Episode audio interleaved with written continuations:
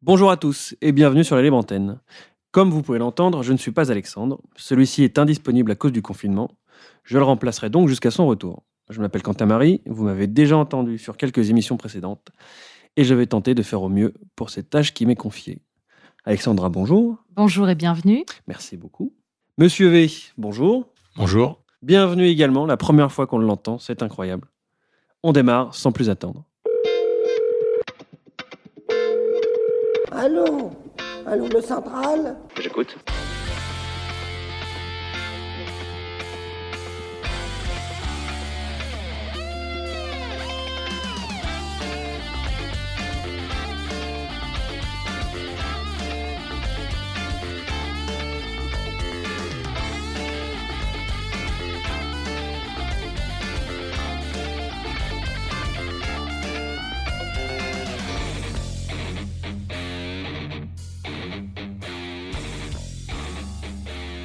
Donc l'école est notre trésor collectif. C'est ce qui permet dans notre société de bâtir ce commun qu'est la République. Or là aussi, nous avons vu des dérives, nous voyons des contournements et nous avons un combat à mener. Aujourd'hui, plus de 50 000 enfants suivent l'instruction à domicile, un chiffre qui augmente chaque année. Chaque semaine, des recteurs et des rectrices découvrent des cas d'enfants totalement hors système. Chaque mois, des préfets ferment des écoles, entre guillemets, car elles ne sont pas déclarées même comme telles, illégales, souvent administrées par des extrémistes religieux. Partout sur notre territoire, le phénomène que nous voyons est simple. Des parents d'élèves qui viennent voir le directeur ou la directrice d'école et qui disent le cours de musique c'est terminé, sinon il ne reviendra plus. La piscine avec les autres c'est terminé, sinon il ne reviendra plus. Il y a ensuite des certificats pour allergie au chlore qui sont donnés, puis des absences répétées, et enfin la déscolarisation. Nous allons l'inscrire au CNED. Ce sera très bien fait, c'est plus simple pour nous. Ces enfants ne vont pas au CNED. Parfois, ils ne reçoivent aucune éducation, mais ils vont dans des structures qui ne sont nullement déclarées. La semaine dernière, nous en avons encore identifié une en Seine-Saint-Denis. Des structures très simples, des murs, presque pas de fenêtres, des enfants qui arrivent à 8 heures chaque jour, qui repartent à 15 heures des femmes en niqab qui les accueillent, et lorsqu'on les interroge, des prières, certains cours. Voilà le renseignement. C'est une réalité. Nous devons la regarder, la nommer en face. Et sur ce sujet, face à toutes ces dérives, qui excluent des milliers d'enfants de l'éducation à la citoyenneté, de l'accès à la culture, à notre histoire, à nos valeurs, à l'expérience de l'altérité, qui est le cœur de l'école républicaine. J'ai pris une décision, sans doute, et je la mesure, et nous en avons beaucoup débattu avec les ministres sans doute l'une des plus radicales depuis les lois de 1882 et celle assurant la mixité scolaire entre garçons et filles en 1969. Dès la rentrée 2021, l'instruction à l'école sera rendue obligatoire pour tous dès trois ans. L'instruction à domicile sera strictement limitée, notamment aux impératifs de santé. Nous changeons donc de paradigme, et c'est une nécessité. Éric Dupont-Moretti, le séparatisme, euh, laïcité renforcée, projet de loi le 9 décembre présenté par le euh, gouvernement. L'ennemi, c'est l'islamisme. Oui. Oui, le président de la République l'a dit, c'est clair. Aucune loi morale ne doit primer sur la loi civile. C'est clair. bien là encore. Là encore, c'est clair. Oui. Bien. Euh, Éric Dupont-Moretti, des mesures déjà annoncées, euh, par exemple l'interdiction de l'instruction en famille. C'est une liberté reconnue par le droit français, Éric Dupont-Moretti. Oui, mais le droit est susceptible d'évoluer. Parce qu'en réalité, ce que nous voulons, c'est que les gamins, tous les gamins, apprennent les valeurs de la République. Et il n'y a rien de mieux que l'école pour cela. Nous avons eu envie de refaire une émission ayant pour thème l'école à la maison, suite à ces dernières annonces gouvernementales, où l'on parle de changement de paradigme, ce qui est un enjeu d'importance pour nous tous.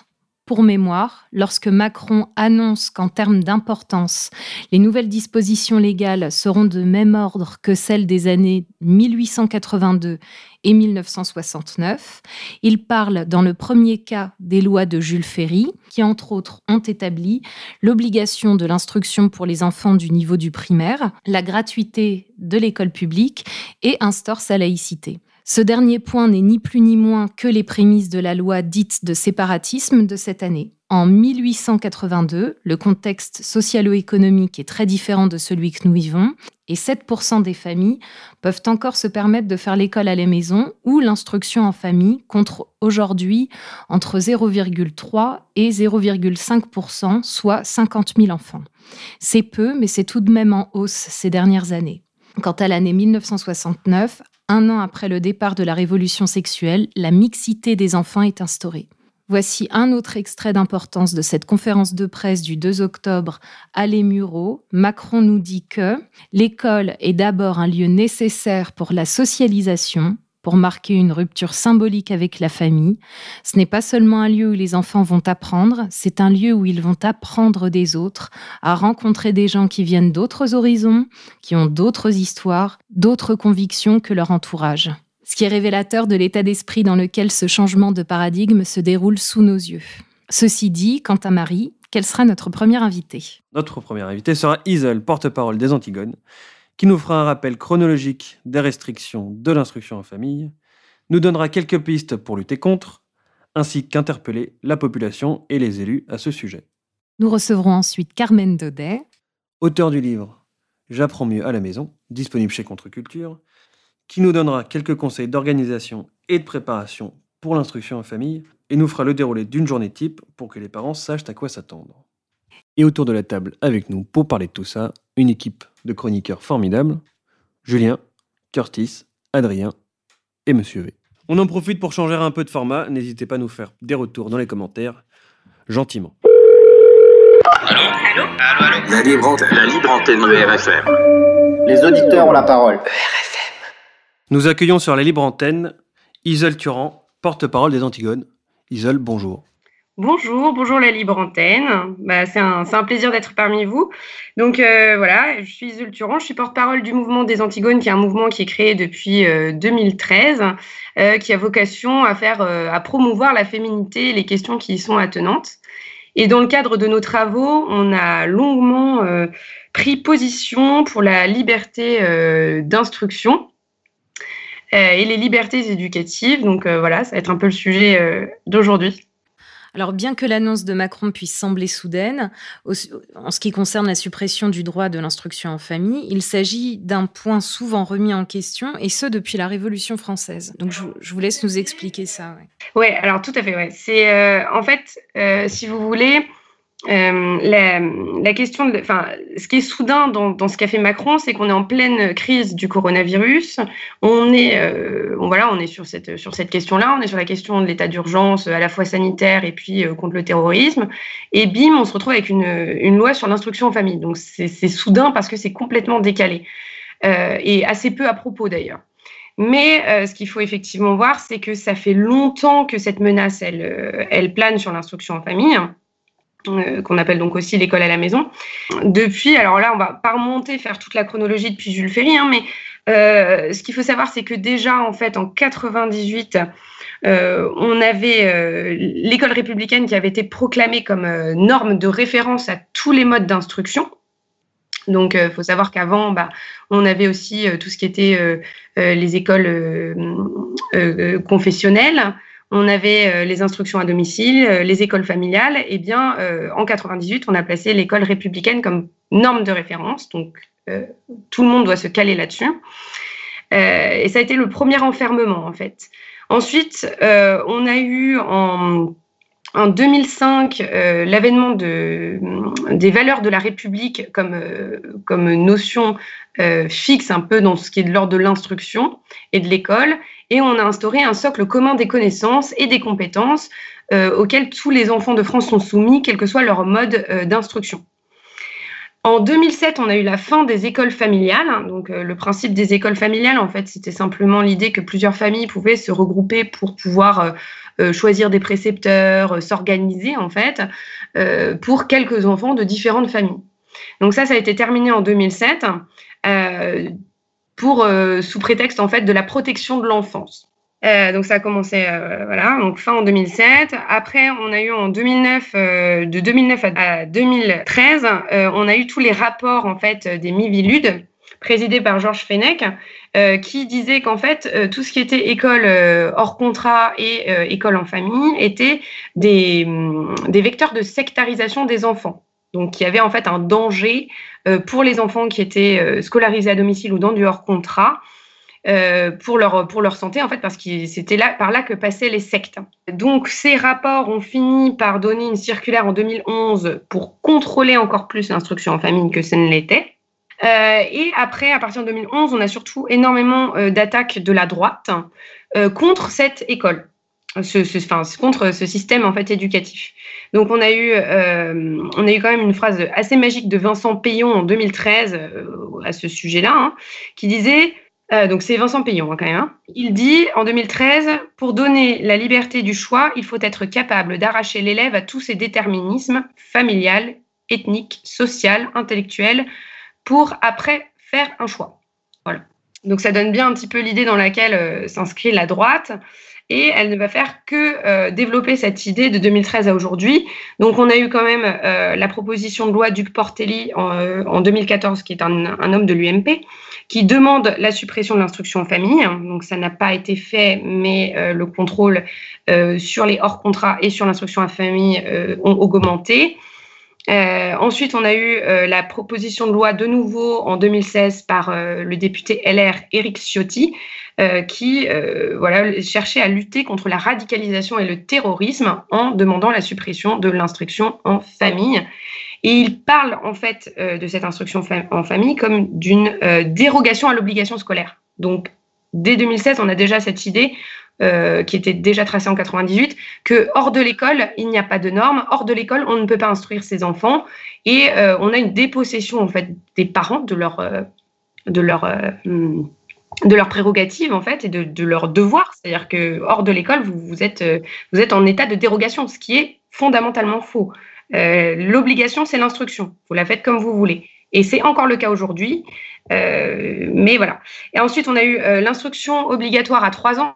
Donc euh, tout le monde a titré dans les titres euh, euh, que voilà maintenant l'école est obligatoire à 3 ans. Alors non, en fait l'école n'est pas obligatoire à 3 ans. À 3 ans, vous avez le devoir maintenant d'instruire votre enfant. Alors ce que ça veut dire, c'est que là ils ont fait passer cette première étape en disant vous avez le devoir d'instruire vos enfants à 3 ans, donc vous êtes soumis à des contrôles si vous êtes en instruction en famille dès l'âge de 3 ans pour vos enfants. Mais si après ils retirent l'instruction, en famille, eh bien, ça, signifie que vous avez l'obligation de mettre vos enfants dans une école contrat ou hors contrat à partir de 3 ans. Euh, voilà. Donc là, on a vraiment une, réduction progressive en fait du terrain et on voit que ça ne date pas d'hier, ça ne fait que progresser euh, sans, que, personne s'en émeuve en fait. Hein. Ah, il n'y a pas assez de familles concernées par euh, la, possibilité aussi de, de garder leur enfant chez eux. Alors, exact, ça c'est une vraie donnée, c'est-à-dire qu'aujourd'hui, euh, il faut avoir deux euh, salaires pour faire vivre une famille.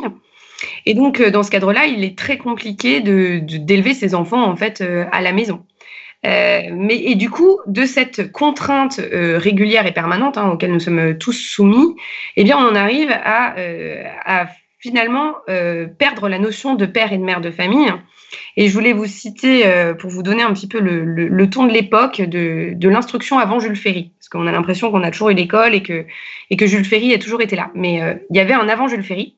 Et donc, dans les opposants euh, justement à l'école, il y avait des phrases très justes qui étaient dites par les députés de l'époque. Et j'aimerais bien qu'on s'en souvienne pour comprendre un petit peu le rôle parental et cette mission qu'ont les parents dans le rôle de l'instruction, qui est à la fois un devoir et une liberté. Donc là, je vous cite Pierre Join, qui dit pour la famille, élever et instruire les enfants, c'est une dette, une dette sacrée.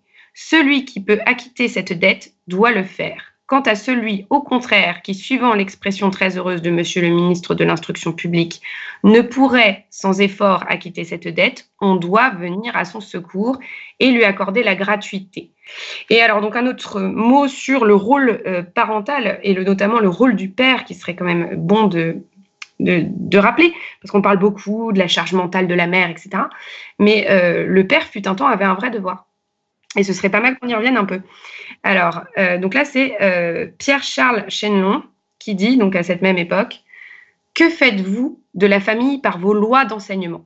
Vous mutilez son droit, vous restreignez son devoir, vous diminuez les deux à la fois. le père n'est vraiment père que lorsqu'il peut remplir complètement ses devoirs de la paternité et en exercer librement tous ses droits. En ce qui vous concerne, euh, quel choix avez-vous pu faire pour euh, l'éducation de vos enfants? Alors, moi, je ne fais pas partie de ceux qui ont fait euh, le choix de l'instruction en famille. Donc, moi, je fais partie des, gens qui ont délégué l'éducation de leurs enfants. Et ce qu'il faut comprendre, c'est pas parce que vous ne faites pas l'instruction en famille, parce que bon, l'instruction en famille, dans les conditions modernes, c'est vraiment compliqué. C'est pas parce que vous ne faites pas ce choix que vous ne devez pas vous battre pour que d'autres puissent le faire. Euh, et, justement, c'est en fait une question de principe, parce que là, il y a quelque chose aussi sur lequel on n'est pas qu'on n'a pas abordé, c'est effectivement ces questions de secte et de terroriste, hein, de terrorisme, c'est la peur, la peur qu'on nous dit, hein. on nous dit voilà, on va vous retirer cette liberté parce que euh, parce que c'est hyper dangereux. Il y a des petites filles qui sont pas scolarisées euh, par des musulmans radicaux qui, qui vont faire des enfants des, des terroristes fous, etc. etc. alors oui, en fait, il y a toujours ce risque-là. Euh, mais école ou pas école, hein. voilà, la question ne se pose pas. Et euh, en fait, euh, le, on ne peut pas prémunir de tout. C'est-à-dire que les parents sont responsables de leurs enfants, c'est une responsabilité qui leur revient et ils seront punis si ils atteignent à la santé et à la sécurité de leurs enfants. Donc on a un code pénal pour ça. Et en partant de ce bilan, qu'est-ce que vous nous conseillez de faire? Alors euh, là, le temps est court, hein, donc euh, voilà, va falloir euh, agir vite. moi, ce que je vous propose, c'est de rejoindre déjà des collectifs et des pétitions qui sont, qui sont faites. Donc, il y a l'association Unie qui propose une action, l'instruction en famille. Nos enfants vont bien pour montrer la réalité de l'instruction en famille dans les familles. Donc là, l'objectif, en fait, c'est qu'il montre un petit peu euh, le vrai quotidien de ces enfants euh, qui sont éduqués et élevés par des parents qui ont fait ce choix, qui est un choix euh, difficile, radical et qui demande énormément d'énergie. Et radical dans le bon sens, c'est-à-dire que voilà, ils prennent leurs responsabilités à fond. c'est hyper lourd. Enfin, mettez-vous à la place de, ces parents, quoi. C'est quelque chose de très impressionnant. Euh, et à la fois, ils le font avec bonheur, spontanéité. Enfin voilà, c'est magnifique. Et donc, on a déjà cette première association euh, voilà, qui, propose une première forme d'action. Et on va avoir des, euh, des pétitions, je disais. Alors, dans les pétitions, il y en a deux qui sont notables. Il y en a une qui est faite à la, à la pétition de l'Assemblée nationale, mais qui n'a pas énormément de, de signatures. Donc, on peut signer celle-là, hein, ça fait toujours plus de signatures, c'est important. Mais on a une, super belle euh, euh, pétition qui euh, s'appelle Mes opinions, pétition enfant, maintien des droits de l'instruction en famille. et qui là, donc on mettra certainement le lien, qui là propose de vraiment, enfin qui a, qui a beaucoup de signatures. Hein. Après, dans les autres actions qu'on peut faire, euh, je pense qu'on peut euh, d'ores et déjà écrire à son député hein, avant le 9 décembre euh, pour lui expliquer pourquoi on fait ou on ne fait pas l'instruction famille et pourquoi en fait c'est fondamental d'avoir une vraie liberté d'éducation et d'instruction à l'intention des familles.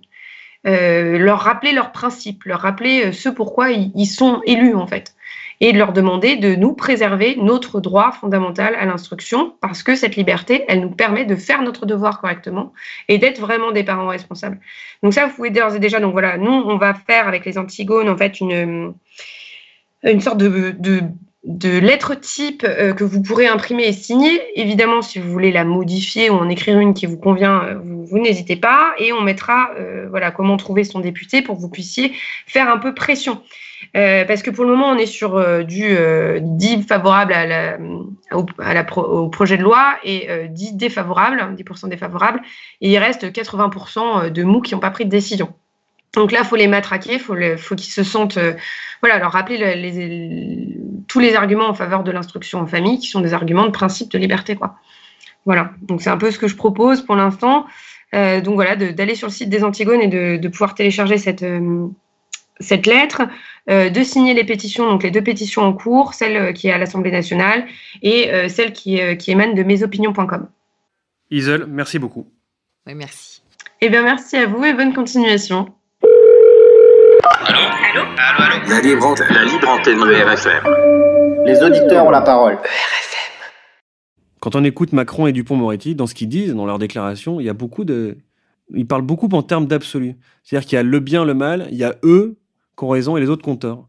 Et ils en viennent même à dire, à, utiliser, à employer des termes religieux. Pour une république euh, qui se dit laïque, euh, c'est quand même intéressant. Je suis assez d'accord avec toi. Merci. On note ça dans ce que disent les ministres, euh, les idéologues et les autres députés de la République quand ils font passer des lois de plus en plus pour interdire l'école à la maison ou les écoles privées qui sortent du système idéologique républicain. Ils justifient ça très souvent en disant que tout ce qui sort de leur cadre républicain, c'est euh, des endroits qui vont être le terreau, la source de fanatisme religieux.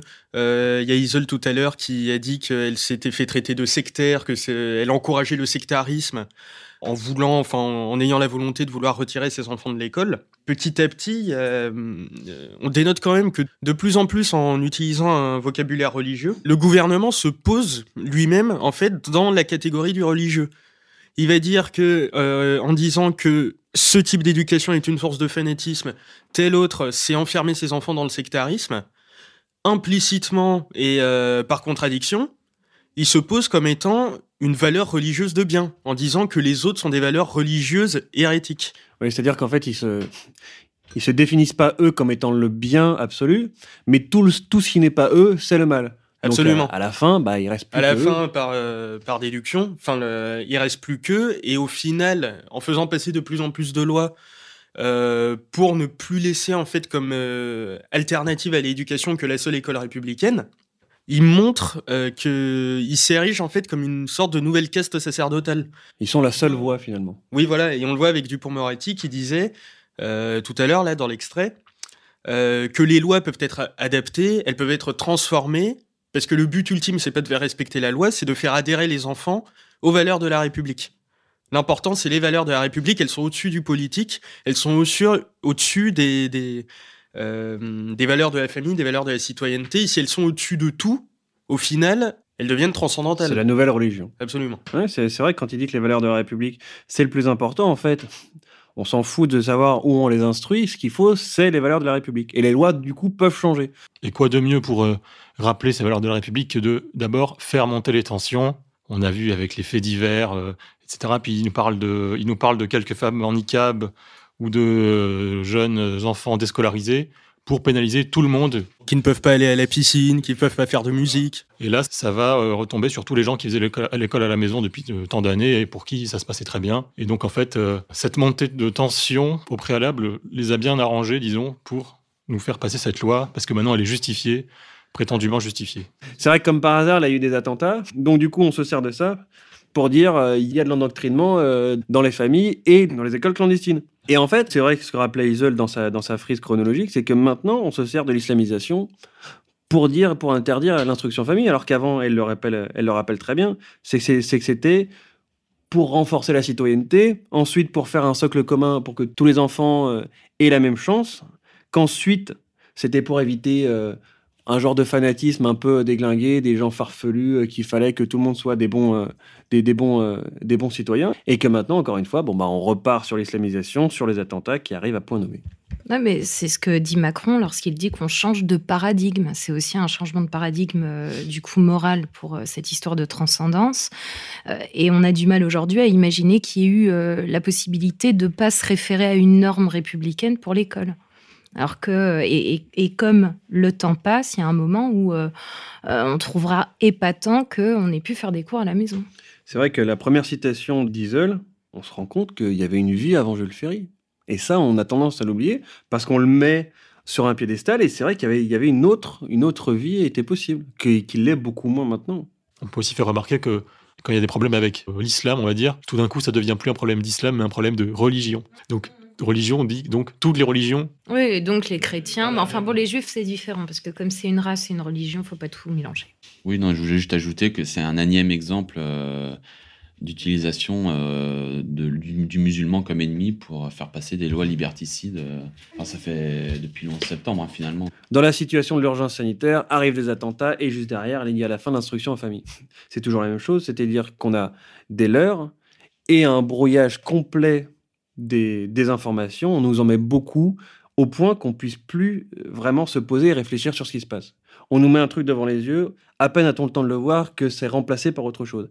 Et pendant ce temps-là, tout le monde euh, ne sait plus où on en est. Le gouvernement passe des lois qu'il veut passer. Il sait très bien, lui, ce qu'il veut faire, et il nous embrouille, et ensuite, de ce qu'il a passé, avant qu'on puisse même savoir ce que c'est et quelles sont les implications, bah on passe sur autre chose, et oh mon Dieu, il y a un nouveau sujet sensible, et on est parti, puis du coup, on peut plus réfléchir sur ce truc-là.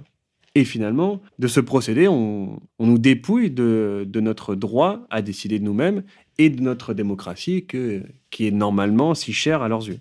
C'est pas faux. C'est pas faux. Tel que là tu le présentes, on voit bien qu'on perd le fil, que ces attentats terroristes-là, sous couvert euh, bon, d'islam, de, de, toute façon, a pour but de lancer l'impossibilité d'instruire en famille, dans le cadre d'une loi euh, dite du séparatisme.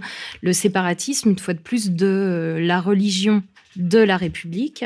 Et euh, sachant que c'est dans cette continuité de la loi de 1905 où l'Église a été séparée de l'État.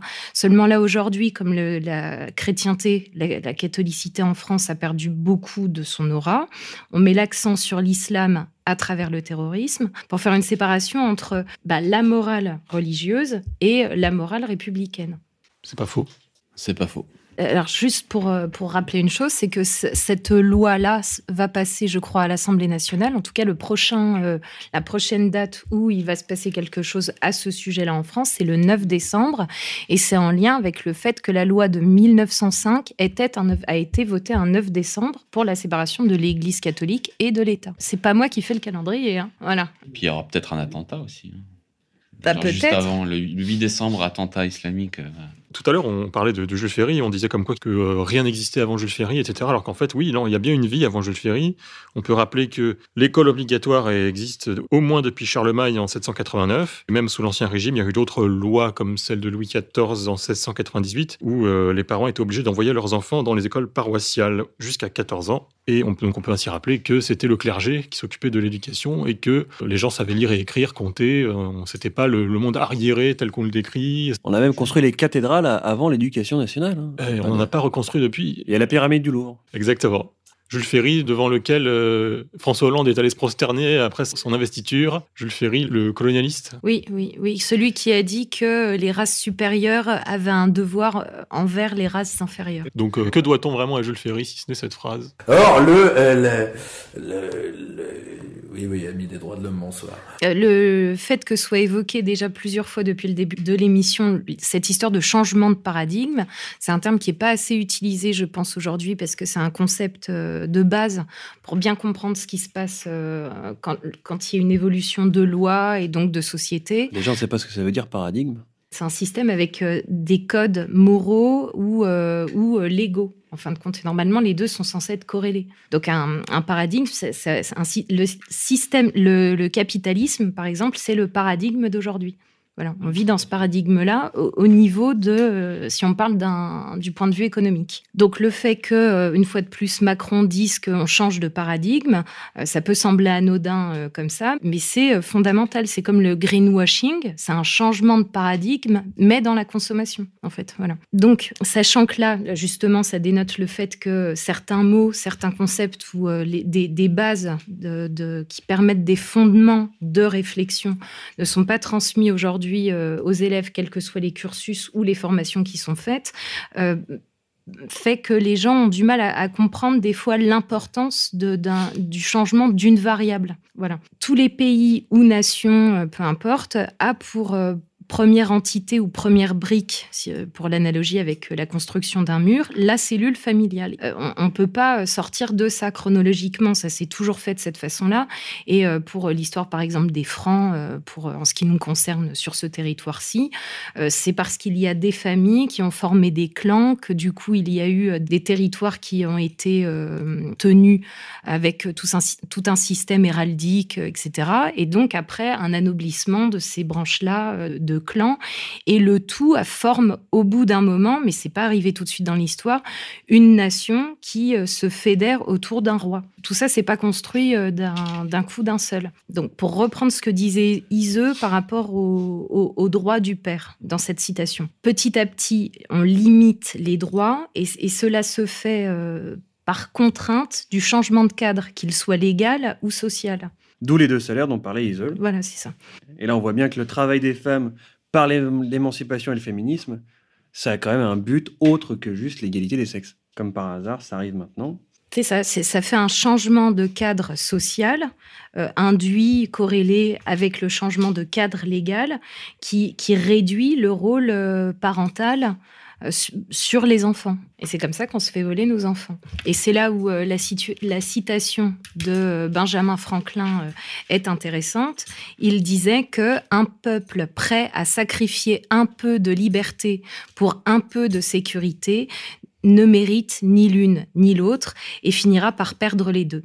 Et pour ceux qui veulent en apprendre plus sur le passage de l'endogamie polygame à l'exogamie monogame par le mythe de Tristan et euh, je vous renvoie à l'excellente clé de lecture de notre camarade Mohamed. Moi, je voulais parler de la protection de l'enfance par l'État. En fait, je voulais dire que euh, c'était une concurrence émotionnelle entre l'État et le parent pour savoir qui va aimer le plus l'enfant, en fait par qui l'enfant doit se sentir aimé. Parce qu'en en fait, finalement, c'est toujours des prétextes où ils nous disent voilà, il y a des enfants qui sont maltraités, les parents ne s'occupent pas assez d'eux et nous, on doit bien s'occuper d'eux. Et euh, finalement, on dit que les parents ne s'occupent pas assez bien des enfants et que c'est l'État qui doit prendre le relais. Et euh, finalement, l'enfant, en qui il doit avoir le plus confiance? C'est vrai que dans l'éducation nationale, on voit beaucoup de gens qui aiment beaucoup, beaucoup, beaucoup les enfants. Hein. Vraiment beaucoup, beaucoup. Hein. voilà, entre est-ce que c'est ma, est-ce que c'est ma mère qui m'aime ou bien est-ce que c'est la maîtresse qui m'aime?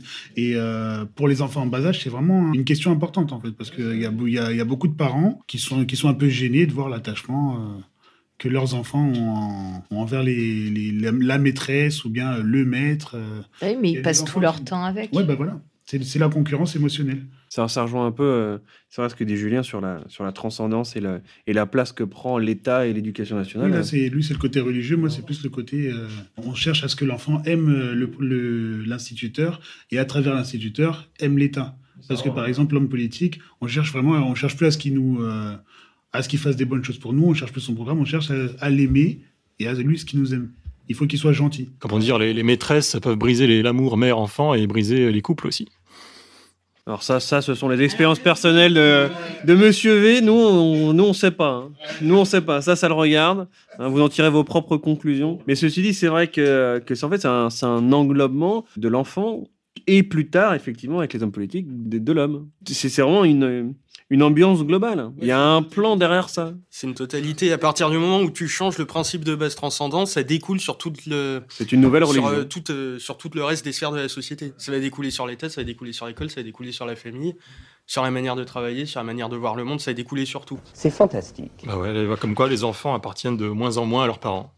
Mais ça, c'est dit, c'est dit par la loi et aussi par l'émotion. On le voit par exemple sur le climat les enfants, ils écoutent plus le maître que leurs parents. Et, la société compte sur le fait que les enfants disent aux parents, tu dois éteindre la lumière, tu dois euh, utiliser tel truc bio et compagnie, euh, que ce soit l'enfant qui fasse éducation aux, parents parce qu'il aime plus le professeur. Finalement, l'autorité, euh, l'autorité sur les enfants incombe plus aux, instituteurs, aux professeurs et en fait à l'éducation nationale et donc par extension à l'État.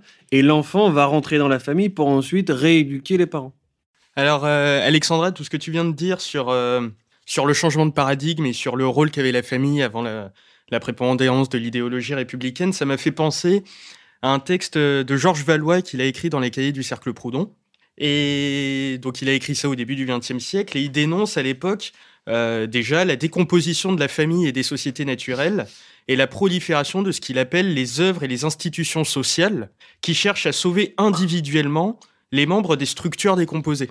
Donc ainsi, euh, on voit apparaître et proliférer des crèches, des internats, des hôpitaux, des maisons de retraite, des asiles, et si on retranscrit aujourd'hui, on va trouver euh, maintenant des centres sociaux, des organismes du type du Secours populaire, la CAF, euh, et qui sont chargés en fait de remplir les fonctions qui étaient autrefois ouais, le, le carcan de l'organisme familial. Là, ce, qui, est vraiment frappant avec le fait qu'on change de paradigme, c'est que les, le fait de détruire la famille, les républicains voient que ça a donné des énormes problèmes au niveau individuel, que euh, ça a poussé à l'isolement, à la dépression, à la délinquance. Et ils cherchent à hum, trouver des solutions à ces problèmes, des fois avec euh, de la très bonne volonté, mais toujours en occultant la possibilité du fait qu'il faut rétablir et encourager la famille. Il faut toujours faire des trucs en plus parce qu'il faut garder de base le fait qu'il faut former des citoyens, qu'il faut euh, se conformer aux valeurs de la République.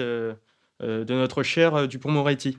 En fait, Valois continue en disant que ces œuvres proviennent souvent de bonne volonté, mais elles encouragent le mal car elles ne cherchent pas à fortifier et consolider la base familiale qui assure la bonne santé des membres du foyer. Mais elles tendent à se substituer aux personnes qui composent la famille et leur prolifération encourage à la déresponsabilisation et est un symptôme d'un mal social grandissant. En fait, en voulant aider, la République détruit encore plus la famille. C'est-à-dire que les, les problèmes liés à la destruction progressive de la famille Tentent à être résolus sans pour autant rétablir la famille.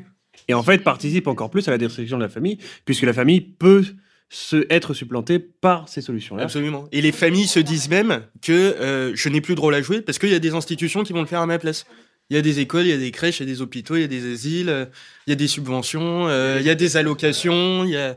On serait mauvaise langue, on dirait que c'est un peu de l'ingénierie sociale. On va pas dire que c'est fait exprès parce que. Ouais. La libre antenne. La libre antenne de RFM. Les auditeurs ont la parole. Donc bonjour, euh, je suis Carmen Daudet, euh, maman euh, de trois enfants, euh, auteur euh, du guide euh, J'apprends mieux à la maison, édité euh, chez Contre-Culture, et je travaille sur euh, un nouveau livre audio sur euh, la même thématique euh, de l'instruction euh, des enfants par leurs parents. Bon, ben on vous souhaite que l'écriture se passe bien. Vous avez fait l'école en famille avec euh, votre aîné, maintenant avec la deuxième. Vous avez remis votre aîné à l'école. Comment cela s'est-il passé? Donc, euh, pour ma part, l'obligation du port du masque à l'école m'a poussé à déscolariser euh, mon, aîné. Donc, je l'ai euh, retiré de l'école dans laquelle il était inscrit. euh, estimant que le port du masque c'était à la fois nocif pour sa santé, c'est-à-dire pour sa physiologie, mais c'était également nocif pour tout l'aspect psycho-affectif. C'était c'est quelque chose qui est qui est violent et que je voulais pas imposer à mon enfant. C'est je je veux pas lui imposer ce genre de, de traumatisme en fait. Et euh, effectivement, j'ai pu rejoindre euh, un groupement de parents dans mon village qui se sont organisés pour que la déscolarisation de leur enfant ne soit pas synonyme de coupure sociale.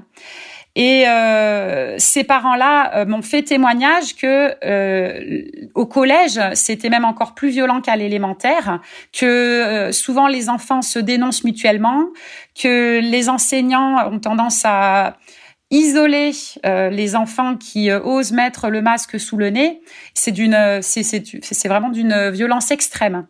Quoi qu'il en soit, ce qui est positif, c'est qu'effectivement, certains parents réagissent, ils s'organisent pour euh, protéger leur enfant et en même temps pour euh, faire en sorte que la vie continue de la façon la plus normale qui soit, euh, en faisant l'école à la maison et en rencontrant quand même euh, des copains et des copines, euh, euh, en se rendant chez les uns, chez les autres. Euh, tout ça, ça, ça peut s'organiser en fait. Il faut, il faut observer son enfant et essayer de voir à quel moment de la journée il arrive à bien se concentrer. En règle générale, c'est euh, le matin, euh, on va dire entre 8h et 10h, et euh, aussi en début d'après-midi. Mais il y a peut-être des enfants qui, en début d'après-midi, euh, ont la digestion un peu lourde, ils ont besoin d'une sieste, et on remarquera que euh, leur moment de concentration maximale, il se situe plus vers 16 heures. Ça dépend. Cette observation fine, elle va permettre d'aménager son emploi du temps.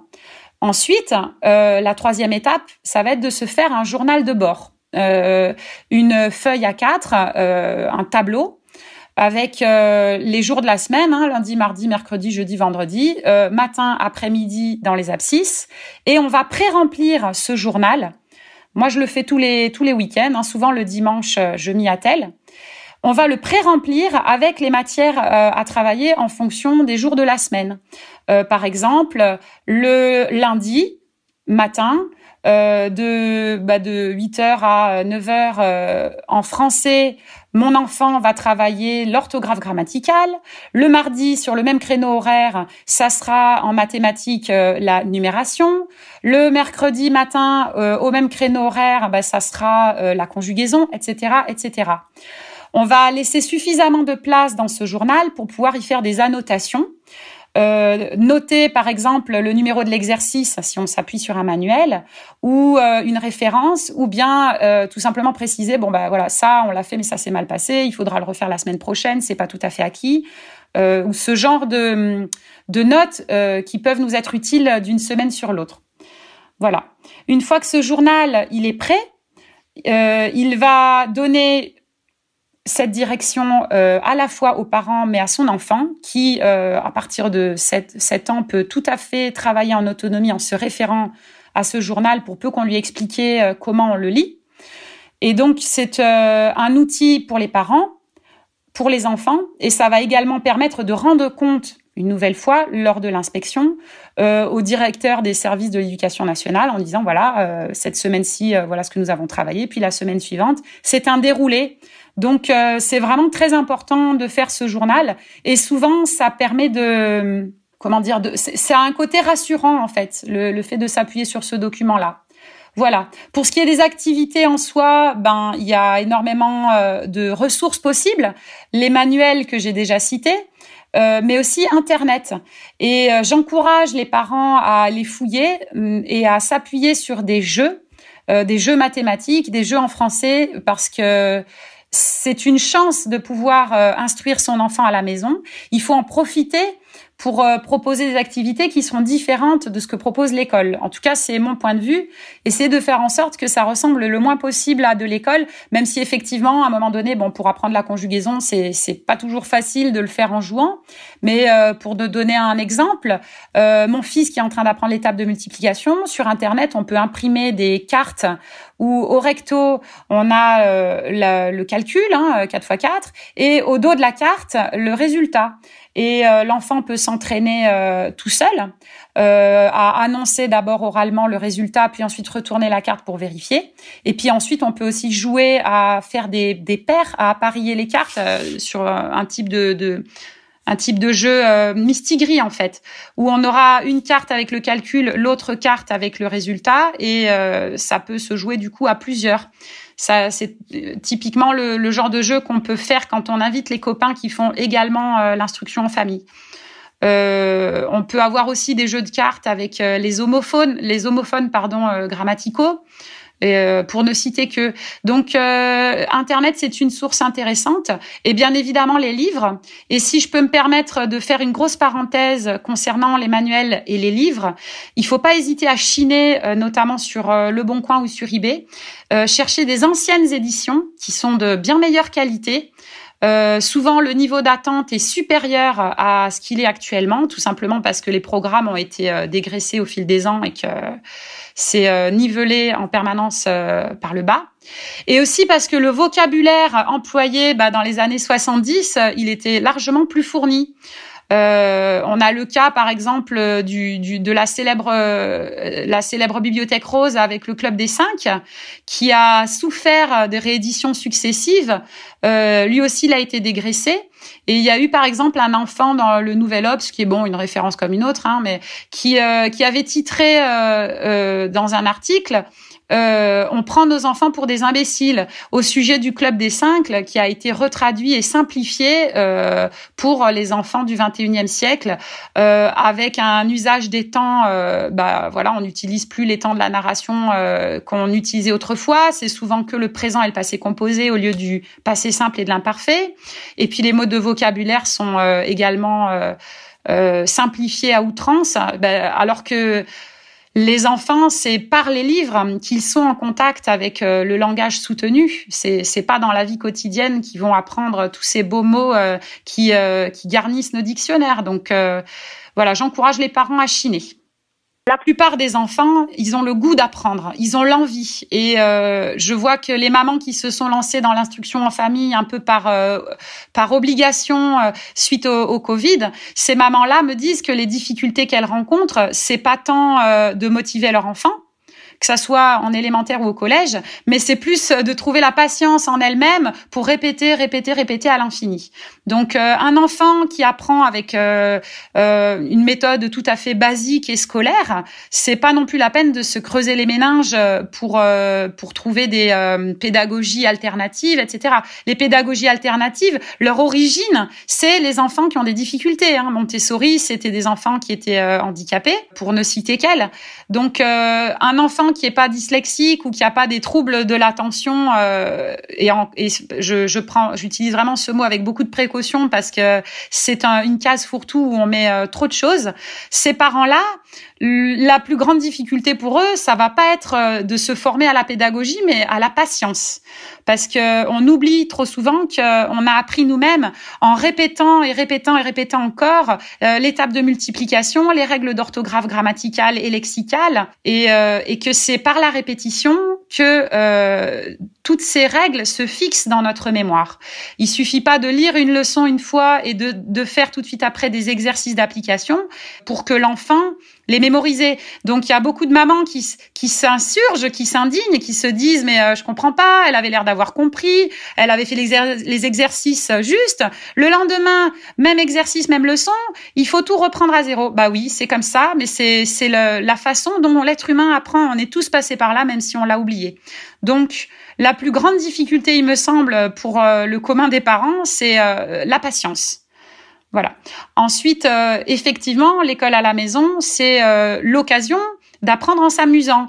les enfants s'amusent, mais les parents peuvent aussi s'amuser en se en s'investissant et en se lançant pour euh, objectif de trouver des façons un peu rigolotes et hors du commun de transmettre. Mais la, la plupart du temps, c'est plus pour se rendre la tâche agréable à nous-mêmes que vraiment pour motiver notre enfant. Et comment se passe une journée type dans votre famille? Donc une journée type, euh, bah déjà il n'y a pas de réveil. Hein, euh, mes enfants ils se réveillent euh, bah, quand ils en ont besoin, souvent assez tôt parce qu'ils sont couchés tôt et bon ils ont leur quota de sommeil qui correspond à leurs besoins physiologiques donc, ils se réveillent en général vers 7h, euh, 7h30. Euh, ils prennent leur petit déjeuner, ils vont nourrir leur poule.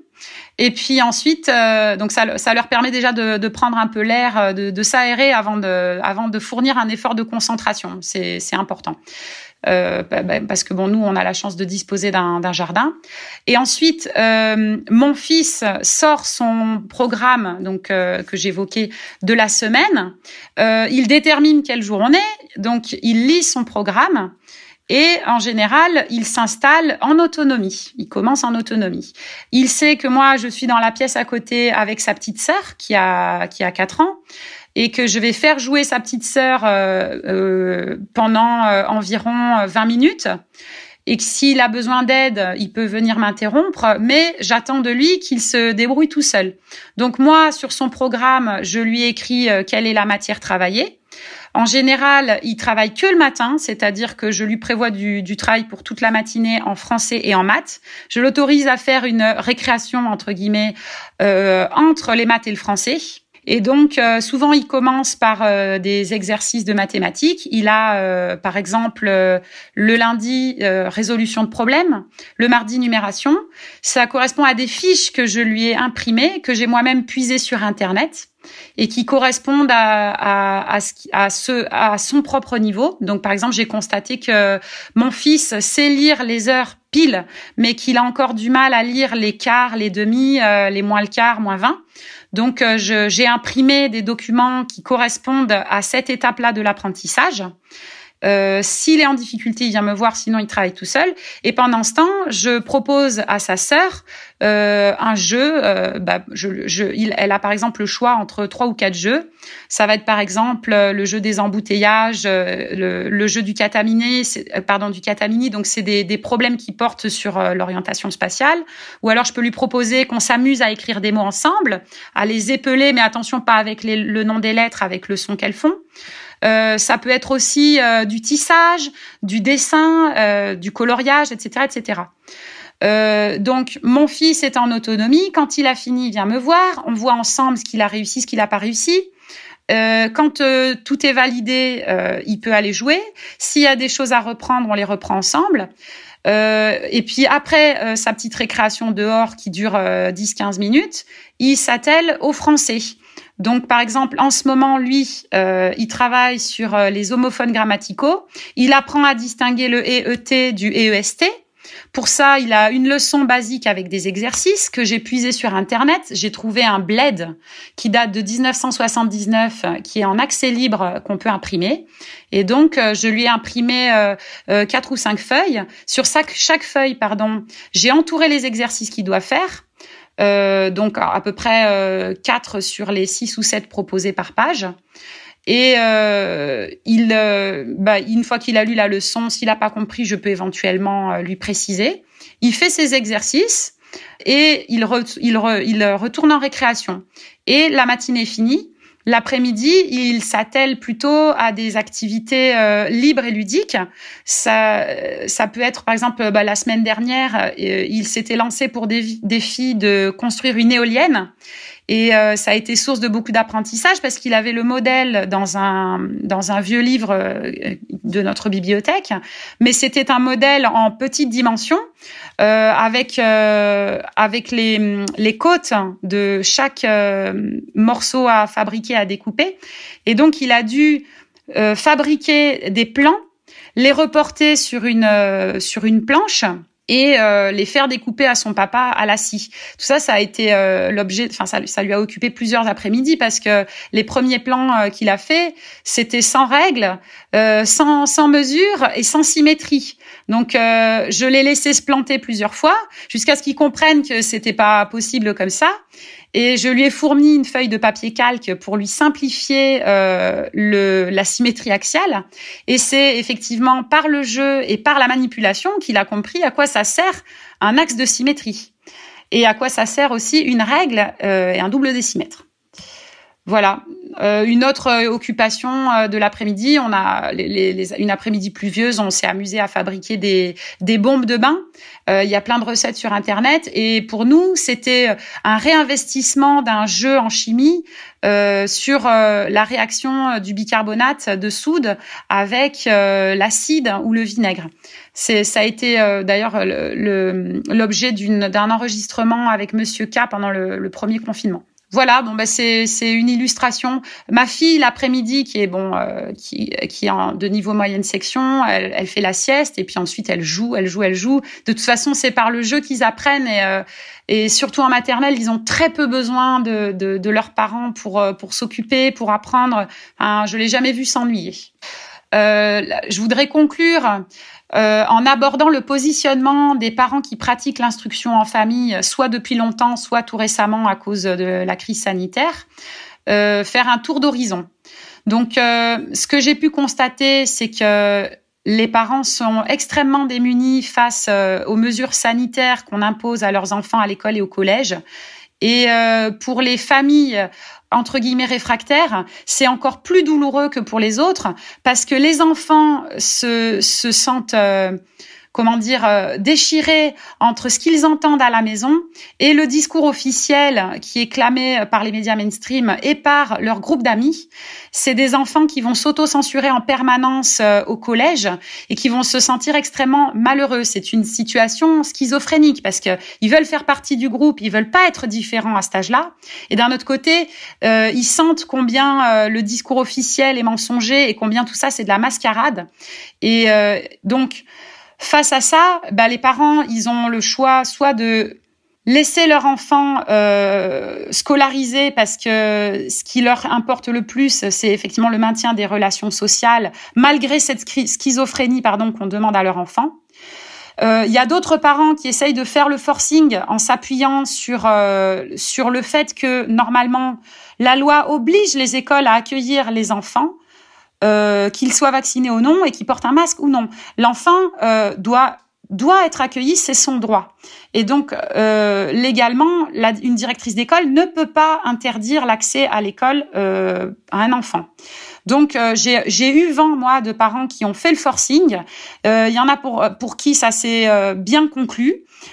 Souvent, après avoir déposé plainte au poste de police, ils ont fini par avoir gain de cause et l'enfant a été accepté. Mais de, tout, de toute façon, quoi qu'il en soit, c'est un enfant sans masque au milieu d'une cour d'enfants entièrement masqués. Et c'est un enfant qui souvent, souvent va être mis part, va être isolé à la fois par les enseignantes et par les copains.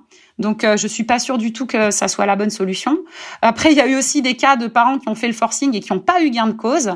Et euh, au final, bah, c'est des familles qui sont repérées par l'éducation nationale et qui peut-être dans l'avenir seront signalées à la Mivilude, puisque c'est ce qu'on demande aux enseignants et aux directeurs d'établissement euh, de signaler comme des, comme sectarisés les parents qui remettraient en question les mesures sanitaires. Et puis, bah, là, il y a certains parents qui, qui de, grands espoirs euh, dans le droit actuel euh, et dans les actions en justice. Donc, en général, ces parents, ils euh, intègrent une association de défense de l'IEF. Euh, il y en a des tonnes. Et euh, ils tentent des actions en justice en s'appuyant sur le fait que la liberté euh, de l'enseignement, elle est garantie à la fois par la Constitution et par la Déclaration des droits de l'homme de 1948. La France a signé euh, une charte internationale, donc euh, le droit international protège aussi normalement l'instruction en famille, mais bon on se rend compte que c'est extrêmement limité euh, ces, ces, espoirs-là. Bon, parce que de toute façon, l'État utilise euh, des moyens qui sont dignes du totalitarisme. Voilà. Alors après, je vois, euh, je, vois des parents qui s'échinent à prouver combien ils sont des bons républicains. ils vont faire des campagnes publicitaires entre guillemets où ils photographient leurs enfants limite avec le bonnet phrygien et la cocarde en train de chanter la Marseillaise. Mais selon moi, c'est une impasse. Euh, et une autre impasse, c'est euh, de dire ne vous inquiétez pas, tout va bien, le droit national et international nous protège. L'Assemblée ne peut pas faire une loi, euh, pardon, une loi qui soit anticonstitutionnelle. Et si elle le fait, le Conseil constitutionnel va l'annuler. pour moi, c'est des doux rêves de s'appuyer là-dessus.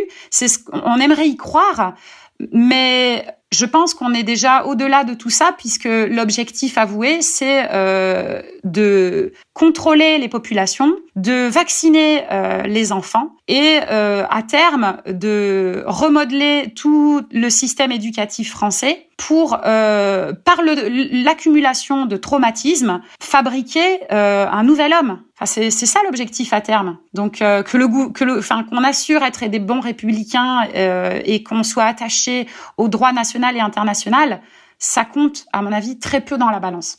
Voilà, désolé pour euh, cette note de fin un peu un peu amère.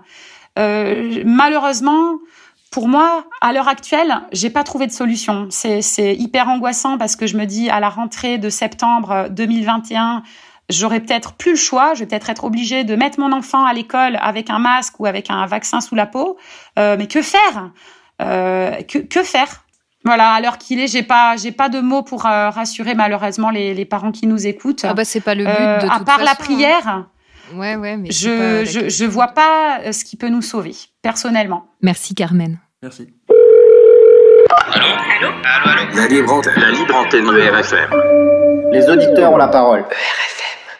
L'enfant qui sort du système scolaire, c'est pas pour autant des décrocheurs, euh, c'est pas pour autant des cassos. Très souvent, ce qu'on a l'habitude de dire, c'est que euh, le l'enfant ou l'adolescent qui est récalcitrant vis-à-vis du système est un branleur, enfin qui ne fait rien et en fait, très souvent, c'est que la rigueur et la discipline qu'on lui demande, il l'aperçoit comme étant illégitime. Il y voit dans tout ce qu'on lui demande aucune utilité ni aucune nécessité. Alors que dans le fait de créer des choses de lui-même avec du bois, d'aller nourrir des poules, il voit à quoi ça sert de manière directe, de manière organique. Il y est relié naturellement. Et, ça dénote du fait quand même que l'école à la maison, ça sort du piège gauchiste de la réaction face à à une école décadente euh, qui essaye de formater les cerveaux des enfants. Euh, le piège gauchiste, c'est le fait de refuser toute forme de rigueur, toute forme de discipline, toute forme de règle, toute forme de cadre. Alors qu'en fait, l'important, c'est pas tellement euh, les règles et les cadres en eux-mêmes que plutôt l'objet de l'effort qui est demandé. Un enfant qui est totalement récalcitrant en réaction vis-à-vis du système scolaire, il peut trouver de la joie dans un effort, dans des objets que ne propose pas la scolarité. Finalement, l'instruction en famille, là on peut, on, en reparlera aussi euh, plus tard dans l'émission, c'est que au-delà des enfants qui se, qui se reconnaissent pas dans l'éducation nationale, c'est aussi les parents qui ne reconnaissent pas leurs valeurs et les choses qu'ils veulent apprendre à leurs enfants dans l'éducation nationale. Donc il y a deux choses. Non mais c'est vrai ce qu'on dit sur la discipline, c'est que oui, la discipline c'est pas déjà c'est pas une question d'instruction, c'est une question d'éducation. Normalement la discipline, elle euh, s'apprend dans la famille ou tout au long de la vie et ce qu'il faut dire c'est que les enfants en fait sont des imitateurs nés. Si vous voulez que vos enfants soient disciplinés, soyez disciplinés vous-même en fait. C'est vrai qu'il est beaucoup plus facile d'exiger quelque chose de l'autre quand on l'exige d'abord de, soi. Comme Jésus le disait. Et oui. Euh, et c'est pareil, je pense que tout ce qui a été évoqué euh, là sur l'histoire du jeu, euh, faut pas oublier qu'on est dans un monde aujourd'hui euh, consumériste où on a inventé tout un tas de jolis jouets en plastique qui font du bruit avec des couleurs primaires pour euh, exciter les enfants, alors qu'en réalité, ça n'est jamais arrivé dans l'histoire de l'humanité, dans aucune civilisation à aucune époque, et euh, qu'on on, crée un- une différence entre les enfants et les adultes, alors qu'en fait, les enfants sont des, euh, adultes en devenir, et que tous ces jeux-là, ça, les met dans un monde qui n'existe pas, en fin de compte. Et que du coup, le, fait de mettre en opposition le jeu et euh, l'apprentissage, je ne crois pas que ce soit euh, une bonne conception du monde. C'est pareil pour reparler des paradigmes. Si on revient à comment c'était euh, et que ça a toujours été, le, c'est pas le jeu qui permet du coup d'apprendre. Alors après, il faut, il faut aussi voir ce qu'on entend par jeu. Juste pour finir mon propos, quand on regarde les enfants avant, bon, mettons, on jouait à la poupée, ce genre de truc, mais euh, bon, euh, tu pouvais euh, du coup apprendre à tricoter, t'apprenais à écrire, t'apprenais à faire des dessins. C'est- C'était mimer les, les actes des C'est adultes. ça, c'est un truc d'adulte. En fin de compte, de dessiner. Après que tu dessines comme un enfant quand tu as un enfant, et puis comme un adulte quand t'as grandi, c'est une chose. Mais, mais c'est une évolution dans une, dans une matière. Peut-être que de, à la place de jouer, c'est peut-être un mot qui est impropre, c'est peut-être expérimenter. Ouais. Enfin, ouais. c'est faire, c'est faire l'expérience du monde. Et donc, quand on dit le mot jouer par le jeu, on veut dire par l'expérimentation. Ouais, mais je, je pense qu'il faut plus opposer, euh, et encore pas opposer, mais faire une continuité entre théorie et ensuite pratique. Mais du coup, l'éolienne, c'est un bon exemple. Ouais, ouais, c'est ça. Et juste une dernière chose pour euh, pour pas se perdre, c'est dans, dans l'idée de, de la cuisine, c'est une application du coup de la physique chimie qui à la base était une seule matière. Ça s'appelait l'alchimie, hein, ceci étant. Et euh, en fait, c'est très récent que le jeu et l'apprentissage ont été dissociés. Ça par euh, la société marchande. Sinon, depuis euh, depuis toujours, le jouer, c'est apprendre. Les, les on voit les petits animaux qui jouent à apprendre à chasser. Bah, c'est de l'apprentissage. Et euh, avant, les enfants jouaient à la guerre. En jouant à la poupée, on apprend à s'occuper d'un bébé. Et euh, c'est la société marchande qui a rendu des jouets inutiles simplement pour les vendre. Ouais, c'est une extension de marché. Voilà. C'est c'est vrai, quand on, voit les, quand on voit les chatons se jeter les uns sur les autres, c'est un jeu, mais c'est l'apprentissage de, de ce de ce qu'ils seront plus tard. Euh, Même un enfant, naturellement, tout ce qu'on lui propose, il le transforme en jeu parce que c'est sa nature. Mais du coup, euh, la question qui serait à se poser, c'est qui a transformé euh, ça en, en marchandise? Nous ne savons pas. Oui, qui a dissocié l'apprentissage euh, de l'enthousiasme Et quand on parle de jeu, en fait, les- un adulte peut jouer toute sa vie. Un adulte peut apprendre, et- en fait, être un enfant toute sa vie et jouer. Et en fait, et, euh, continuer à, à apprendre et à grandir. comme Bah, ça. va, ça va dans le sens que ce que disait, de ce que disait Alexandra. C'est la dissociation claire entre l'enfant et l'adulte, et finalement très récente, et qu'avant, l'apprentissage de l'enfant n'était que finalement euh, une préparation à l'âge adulte. Parce que le tout est une continuité. Je, dirais vraiment que c'est une continuité euh, en fonction déjà de la force physique que tu as et de, l'appréhension spatiale et du nombre de mots que tu as en tête. Et en plus, c'est vrai que on voit ça, on voit ce changement, notamment, ça, m'y fait penser, dans les dessins animés et les films qu'on montre aux enfants. Par exemple, dans euh, et sur YouTube, il y a des, y a des youtubeurs très connus, non complotistes, qui parlent de ça. Par exemple, Le Monde sans fin, le loup qui, fait très peur à l'enfant euh, qui est dans ce dans ce film-là. Et ce sont dans ce film des leçons qui sont très adultes et que et que les enfants à cette époque-là, ont, ont intégré et ils sont pas devenus euh, soit schizophrènes, soit malades mentaux, euh, soit traumatisés. C'était des leçons qui étaient finalement très adultes et qu'on enseignait aux enfants pour les préparer au monde. Et maintenant, on les maintient dans des bulles et finalement, ça donne pas des enfants, ça donne des adolescents qui ne grandissent plus. Et du coup, ça donne la télé-réalité. Je vous invite à regarder. Je vous assure si vous voulez voir des enfants qui ont, qui ont grandi et qui sont restés des enfants, franchement, c'est sidérant. Oui, non, c'est des, des demeurés qui sont restés des demeurés. Bah, non, mais, mais oui, mais tout ça, c'est C'est fait vraiment des exprès. enfants, c'est- C'est ce- fait exprès. Non, mais ce, sont vraiment des relations d'enfants. Et on les voit euh, en plus maintenant, encore avant, quand c'était Love Story avec Loana, les, les, re- les, re- les relations de cul, c'était vraiment très. euh, c'était juste. euh, ils osaient à peine le montrer. Maintenant, c'est que ça, et on le voit dans les relations entre, entre, les, entre les hommes et les femmes, et entre hommes maintenant, que vraiment, c'est incroyable. Ils n'ont pas grandi. Bah, tout ça pour dire que c'est quand même une volonté, parce que plus les gens sont bêtes, plus ils sont bêtes, en plus euh, qui, s'approchent des bêtes, hein, plus ils sont malléables. Et euh, telles les vaches qui partent à l'abattoir, c'est facile de conduire toute une population à avoir euh, pas conscience de la réalité dans laquelle il vit et de quel changement de paradigme on l'entraîne. Bon, pour revenir à l'éducation en famille, c'est vrai que Carmen nous montre que finalement, quand on fait l'éducation en famille et qu'on porte attention au rythme naturel de l'enfant, et ben en fait, ça se fait euh, très simplement. Que l'enfant trouve un rythme naturel, qu'il se lève assez tôt, qu'il a la soif d'apprendre, et qu'en fait, l'effort ne se fait pas au niveau de l'enfant. Qu'on n'a pas besoin de le forcer à apprendre et à vouloir découvrir le monde. Un enfant en bonne santé, de la même façon qu'il se laisse pas mourir de faim, et ben il se complaît pas dans sa léthargie. Il veut découvrir le monde.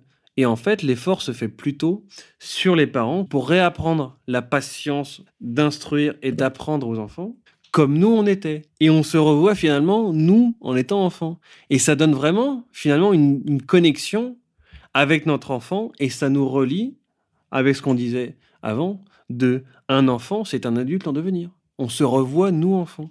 Et ça recrée un lien naturel. Ce que je veux dire, c'est qu'on peut très bien se passer complètement de euh, livres de cours, de leçons, de scolarité, même, même à la maison. Je veux dire, on peut se passer, enfin, on peut se passer d'école à la maison, on peut faire de l'instruction en famille. Euh, Alors après, du coup, c'est aussi un peu euh, refaire la roue, hein, pour reprendre l'expression de certains, parce que du coup, si tu, bah, il y a des gens qui se sont quand même posé la question pour faire des bécherelles et des trucs qui sont des bonnes méthodes, qui fonctionnent bien, qui ont été utilisées pendant longtemps. Et c'est quand même aussi un peu dommage de pas, parce qu'apprendre à lire à un enfant, ça si tout à l'heure tu précisais que euh, c'était pas facile pour tout le monde d'apporter la discipline euh, aux générations suivantes, euh, c'est pareil du coup pour apprendre à lire ou à écrire. Pour rebondir sur ce qu'a dit Carmen à propos des, manuels et des livres des années 70 qui disposent d'un vocabulaire beaucoup plus fourni, je tenais à dire que moi personnellement, dans mon apprentissage des langues étrangères, je travaille avec des manuels scolaires qui datent de plus de 60 ans, des, manuels scolaires qui ont été édités dans les années 50 ou 60, qui sont beaucoup plus petits que les manuels actuels et beaucoup plus exigeants. Donc, euh, par exemple, pour vous donner une équivalence, j'ai passé le niveau B2 en allemand et ça équivaut dans un manuel scolaire des années 50 au niveau quatrième. Et on y fait des exercices très répétés, très rigoureux. On y apprend des poésies, on lit en gothique, on voit des vieux contes et ça n'a rien à voir avec les programmes d'aujourd'hui qui sont centrés sur l'écologie, sur le féminisme, sur le tourisme ou sur la Seconde Guerre mondiale. Bon, là, évidemment, on voit euh, d'abord l'idéologie qui est derrière, en gros le progressisme, et ensuite la chute de la qualité de l'instruction. On veut faire de nous des gens débiles. Même dans les livres de cuisine, parce que ma mère, oui, je parle de ma mère, cherche des livres de cuisine avant les années 50. D'autant que si je me réfère au livre La, face cachée de l'école, édité chez Contre-Culture, de Arnaud de Toxin, l'éducation nationale est le premier budget de l'État avec 62 milliards d'euros, après les services de la dette, c'est vrai mais que ça n'aide pas en fait à relever le niveau et que malgré tout l'école euh, s'enfonce. Et parce que c'est fait exprès, c'est fait exprès parce que c'est ce ministère-là qui permet à tous les autres de, de, de se socler sur ça et, euh, et de, de, pouvoir manœuvrer toutes ces populations parce qu'une fois de plus, on est quand même de plus en plus nombreux euh, sur n'importe quel territoire et puis bon, grosso modo sur Terre. Et comme il faut bien réussir à tenir tous ces gens, à leur faire en plus accepter des trucs qui sont pas si naturels que ça, il faut, il faut bien les, les abrutir les mauvais élèves d'aujourd'hui donneront les professeurs de demain. Je veux dire. Allô Allô Allô, allô La libre antenne, la libre antenne de RFM. Les auditeurs ont la parole. RFM. Oui, effectivement, en fait, euh, on joue sur l'ignorance des gens pour créer la peur. C'est-à-dire que euh, on fait en sorte que euh, les lois elles soient inaccessibles au plus grand nombre, tout le monde les ignore et parfois même les administrateurs, comme il vient de le dire, pour que les gens aient peur, croient qu'ils sont totalement démunis face à la loi qu'ils sont obligés de faire des choses, et euh, pour mettre aussi le gouvernement dans une situation euh, de toute puissance tout ça, ça résume un peu ce qui a déjà été dit euh, plusieurs fois sur le fait qu'il euh, y a un abêtissement quand même de, la masse dont on fait euh, malheureusement partie. Faut pas oublier que le, nul ne doit ignorer la loi et, le fait que les, gens aient pas envie de faire l'effort de, savoir ce à quoi ils ont droit, sauf peut-être des allocations ou ce genre de choses, c'est quand même pas très normal en tant que citoyen d'un pays. Et c'est la définition même de l'idiotie. Mais c'est vrai qu'en étudiant la loi, on se rend compte à quel point c'est simple. De faire de l'école à la maison ou l'instruction en famille, que c'est sur simple déclaration. Et donc tout cela nous paraît tout à fait, enfin tout de suite moins anxiogène, et euh, ce qui pourrait en étonner certains, visiblement. Contrairement à ce qu'ont dit euh, Carmen et, et Isole. Bah, disons qu'il y a un côté, euh, ça va de soi. C'est pas faux. Oui, voilà. En plus, ça rend une certaine souveraineté, ce qui va de pair avec l'idée de, de, bah, du père, de la mère qui n'est pas dépossédé de son droit parental. Et finalement, euh, bon, si, on ne prend pas en compte la contrainte euh, budgétaire avec le fait que la femme doive travailler, euh, on, peut aussi se dire que toutes les personnes qui n'ont peut-être pas osé, parce que bon, il y a, des, moi j'ai des amis qui ne travaillent pas, mais on, ne se sont pas sentis de donner des cours à leurs enfants. peut-être que finalement, puisque rien n'est poussé dans ce sens-là, ça, fait qu'elles se sont retenues alors qu'elles auraient pu, euh, plus facilement que ce qu'elles ne croient, euh, instruire leurs enfants euh, pour les premiers niveaux scolaires, en tout cas les premières années d'école. Peut-être vaut mieux une heure de bonne explication que huit heures d'explication diffusées à 30, à 30 élèves ou impersonnelles. Oui, on peut aussi parler du temps précieux qui, qui était perdu à l'école, du temps un peu parasité par par des choses vraiment qui sont hors, hors cours. Voilà. En faisant un petit sondage autour de moi, j'ai appris quelque chose d'assez amusant, c'est que une femme qui faisait l'école à la maison à, sa fille, en fait, a, réussi en fait à lui faire faire deux années en une. C'est-à-dire que je crois qu'elle faisait du cours avec le CNED, et en fait, il s'agissait que de valider un certain nombre de devoirs au fil de, de l'année, etc. Il y avait un calendrier à respecter. Et alors, elle en avait sans doute les capacités, le temps et puis l'envie. En fait, elle a validé son année de troisième de septembre à janvier ou février, et puis le reste de l'année jusqu'à jusqu'à juin, elle a validé sa, classe de seconde. Comme quoi, sans doute, euh, là, euh, il y avait un temps précieux de gagner. Ah, mais ça, ça me paraît évident. C'est pas faux. Je pense que l'on s'approche tout doucement vers la fin de cette émission, et donc je voulais euh, parler d'un livre qui est sur le sujet, qui s'appelle Et je ne suis jamais allé à l'école, Histoire d'une enfance heureuse d'un certain André Stern, alors, il a écrit un livre des éditions Actes Sud, mais il a aussi des vidéos sur YouTube où il parle en fait. C'est quelqu'un qui n'est jamais allé à l'école et qui n'a pas suivi de cours non plus, pas de cours à la maison, qui n'est jamais allé à l'école et qui, explique comment il a, grandi et comment il a, très bien vécu. Enfin, son expérience est assez intéressante. je vous invite juste à aller si vous voulez écouter ou lire son livre. Il est journaliste, compositeur, luthier et auteur, et conférencier. Et alors, votre point de vue sur tout ça, ça, a étayé votre réflexion? Vous aviez quel postulat avant? Ça vous a donné envie de faire ça pour vos enfants? Un petit tour de table, là, sur euh, deux, trois d'entre vous? Monsieur V, qu'en as-tu pensé? Eh ben, J'ai trouvé euh, tous ces témoignages très intéressants. J'en ai appris beaucoup plus sur euh, l'instruction en famille, l'école à la maison.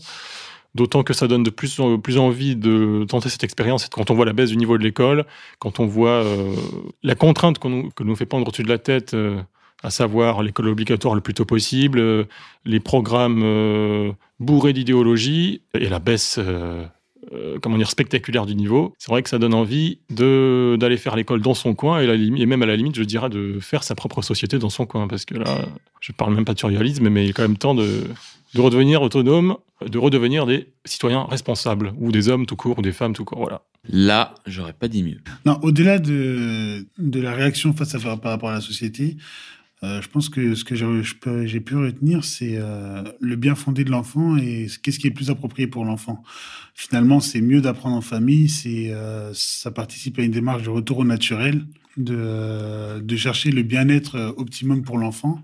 Et finalement, on n'est jamais mieux servi que par soi-même. Oui, bah moi, ça me conforte dans l'idée que lorsque j'aurai des enfants, j'ai envie de les éduquer et leur apprendre des choses euh, que ne leur apporteront pas l'école et que ne peuvent pas leur apporter l'école euh, du fait de sa, de sa structure même, euh, notamment dans l'apprentissage des langues étrangères, dans l'apprentissage de, des principes de base de la survie dans la nature, de, de la présence avec les animaux, du voyage, des choses comme ça.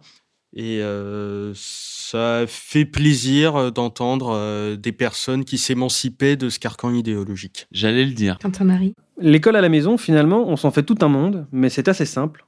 Et la loi le permet très facilement et assez librement, même si c'est de moins en moins le cas. Et en plus, on peut le faire, apparemment, quand on le décide.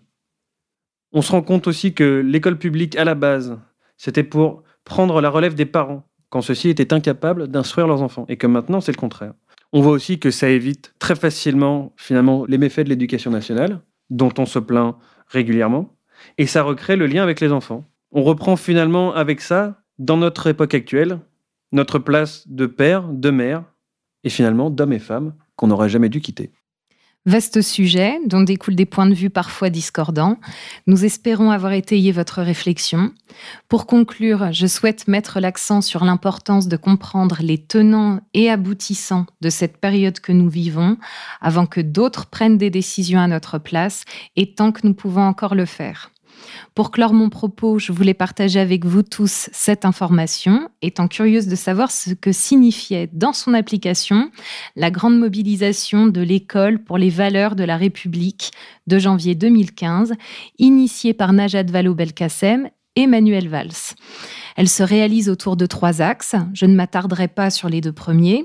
Le troisième étant le suivant la laïcité et la transmission des valeurs de la République. Elle s'incarne dans la réalisation d'une charte sur la laïcité et sur le fait de connaître l'hymne, le drapeau, la devise de la République française et le calendrier des dates importantes qui sont les suivantes. Le 11 novembre, l'armistice de la Première Guerre mondiale. Le 27 janvier, la journée de mémoire des génocides et des préventions des crimes contre l'humanité le dernier dimanche d'avril, journée de souvenir des victimes de déportation, le 8 mai, fin de la Seconde Guerre mondiale, le 10 juin, journée nationale de mémoire de la traite négrière de l'esclavage et de leur abolition, le 27 juin, journée nationale de la résistance, et le 9 décembre, la journée nationale de la laïcité en mémoire de la loi de séparation entre l'Église chrétienne catholique et la République de la même date de l'année 1905. Nous vous laissons à votre réflexion, sans oublier que le but est de nous changer de paradigme.